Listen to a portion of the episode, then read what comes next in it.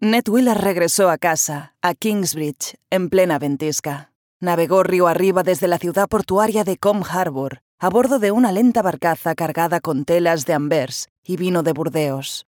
Cuando advirtió que la embarcación se aproximaba al fin a Kingsbridge, se arrebujó la capa sobre los hombros, se subió la capucha para protegerse las orejas, salió a cubierta y miró al frente. A primera vista, la ciudad apenas había cambiado en un año. Los lugares como Kingsbridge cambian muy, muy despacio, supuso Ned. Se dirigió hacia el enorme edificio de piedra junto al agua, pero cuando solo había avanzado unos pocos pasos, oyó una voz familiar a su espalda. Vaya, vaya, vaya. Pero si es nuestro Ned. Bienvenido a casa. La mujer que hablaba era Janet Fife, el ama de llaves de su madre. Ned sonrió de oreja a oreja, contento de verla. Justo estaba comprando pescado para la cena de tu madre, dijo.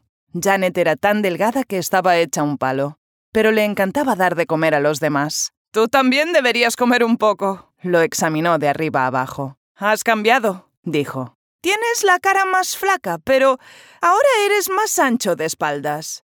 ¿Te ha alimentado bien tu tía Blanche? Sí, pero el tío Dick me tenía todo el día picando piedra. Pues eso no es trabajo para un joven con estudios. No, sí, a mí no me importaba. Janet alzó la voz. Malcolm, Malcolm, mira quién está aquí. Malcolm era el marido de Janet y el mozo de cuadra de la familia Willard. Estrechó la mano de Ned con calidez. Ha muerto Bellotas, le dijo. Era el caballo favorito de mi hermano, repuso Ned. Disimuló una sonrisa. Era muy propio de Malcolm dar noticias sobre los animales antes que informar sobre lo acontecido a los seres humanos. ¿Mi madre está bien?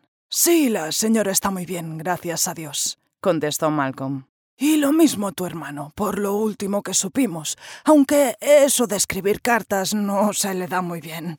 Y la correspondencia tarda un mes o dos en llegar desde España.